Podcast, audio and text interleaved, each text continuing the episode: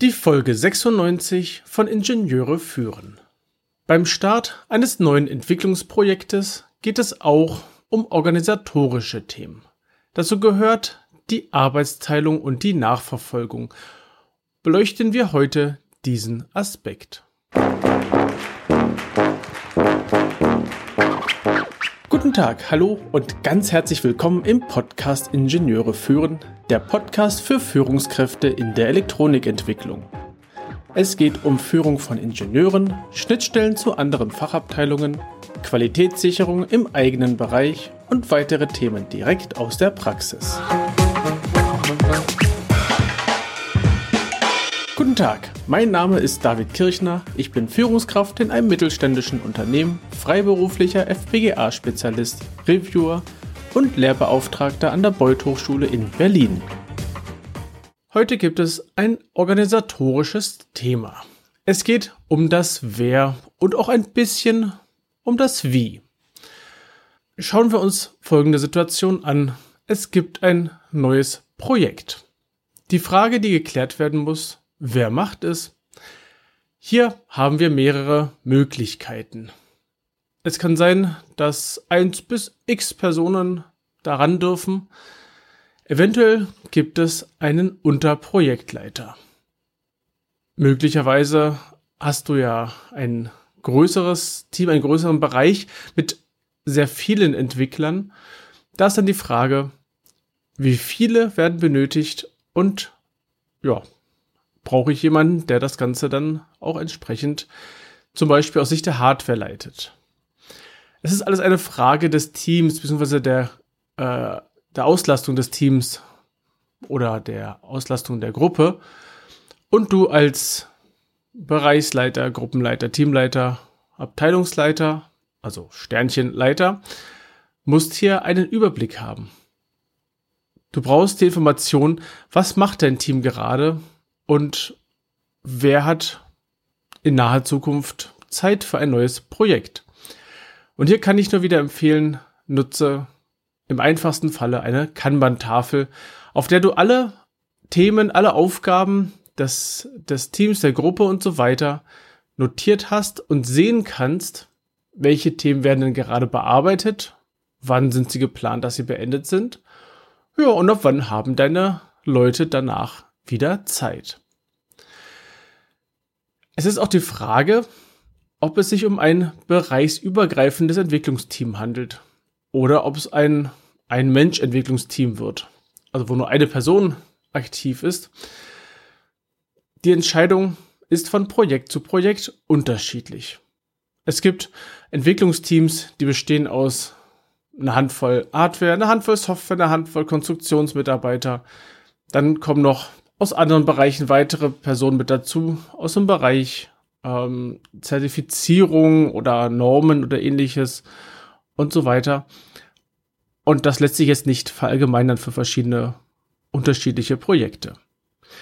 Die Frage, die sich die Leiterin, der Leiter dieses Bereiches stellen muss, wer ist fachlich geeignet und wer hat Zeit, sich zu kümmern wo ich gerade schon sagte, es gibt verschiedene Bereiche, die involviert sein könnten, neben der Hardwareentwicklung. Das kann die Software sein, das ist hoch, das ist sehr wahrscheinlich. Die Konstruktion kann es sein, auch sehr wahrscheinlich. Die Zulassung, das Prüffeld, die Fertigung, der Einkauf, das sind alles Bereiche, die ebenfalls in ein Entwicklungsprojekt involviert sind. Die Elektronikentwicklung ist selten bis niemals völlig alleine losgelöst vom restlichen Firmenumfeld. Also das Wer wirft schon mal diverse Fragen auf, die geklärt werden wollen. Zusätzlich kommt noch das Wie ins Spiel, also wie soll entwickelt werden. Und hier geht es darum, dass jedes Projekt zerlegbar ist. Du kannst jedes Projekt in kleinere Teilabschnitte zerlegen, egal wie klein das Projekt ist. Wir benötigen diese Zerlegung, um Arbeitspakete zu erhalten. Wir brauchen ja, die, ein, brauchen definierte Pakete, die wir, äh, die, die die Leute entwickeln können, abgesch möglicherweise sogar abgeschlossen entwickeln können, um zu erkennen, wir kommen voran. Und wir brauchen einen groben Fahrplan. Also wie startet das Projekt? Wie zerlege ich es und so weiter bis zum Schluss? Wie führe ich es in die Fertigung ein? Ja, und da haben wir den guten Entwicklungsprozess. Der ist hier zu beachten an diesem Fahrplan. Während der Projektanfangsphase sollten auch ähm, Zeiten für, also bei der Zeitplanung, die Zeiten für einen Prototypenbau ebenfalls beachtet werden. Es müssen Redesigns eingeplant werden. Man kann sich überlegen, okay, ich plane von vornherein drei Stände ein. Es gibt ein Funktionsmuster, das wird garantiert noch nicht so aussehen wie das Endprodukt und bla bla bla bla bla. Es kann aber auch schon aussehen wie das Endprodukt. Darf es. Also ein Funktionsmuster, ein Prototyp und eine Nullserie. Diese drei Stände sollten im Normalfall äh, eine ausreichende Anzahl an, ähm, wie soll ich es nennen, an Fehlwegen möglich machen. Und es sind auch die Zeiten für Prüfungen einzuplanen. Also was muss alles geprüft werden? So etwas wie EMV, also die ganzen Umweltprüfungen müssen mit rein. Vielleicht brauchst du IP-Schutzgrad, vielleicht elektrische Sicherheit. Vielleicht hat es ja auch ein bisschen funktionale Sicherheit, da hast du eh noch genug weitere Zeiten einzuplanen. Ja, was machen wir hier? Ganz klassisch Projektmanagement.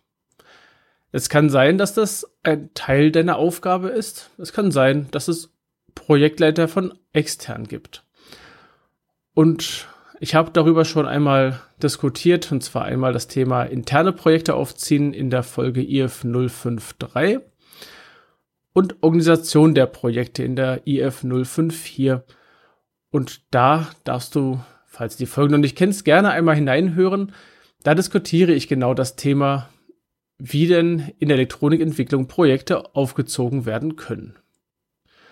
Wie gesagt, es kann auch sein, dass es externe Projektleiter gibt, die das Ganze übernehmen und dann brauchst du dich darum weniger kümmern. Nicht nicht kümmern, weniger kümmern, denn es ist deine Aufgabe zu sehen, was machen deine Leute, in welchen Projekten hängen sie drin und läuft da denn alles auch so, wie es, äh, wie man sich das so vorstellt.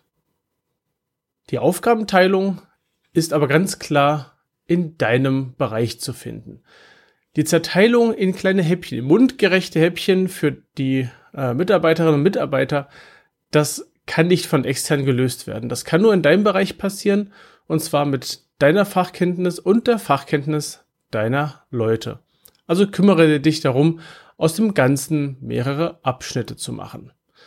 Der Entwicklungsprozess würde ich hier mit Sicherheit ein Stück weit unterstützen können und am Anfang geht es ja darum, das gesamte System zu betrachten. Du gehst also hin und zerteilst das System in Elemente oder Blöcke oder wie auch immer du das nennen möchtest. Aber da hört es nicht auf. Diese Elemente werden in Funktionen weiter zerlegt. Dann schaust du die Funktion an und teilst sie in Arbeitspakete auf.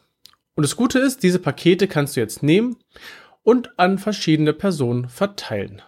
Und wie erwähnt zum Beispiel könntest du Kanban nutzen. Ob das jetzt ein physisches Board ist oder eine Software ist, ist erstmal egal.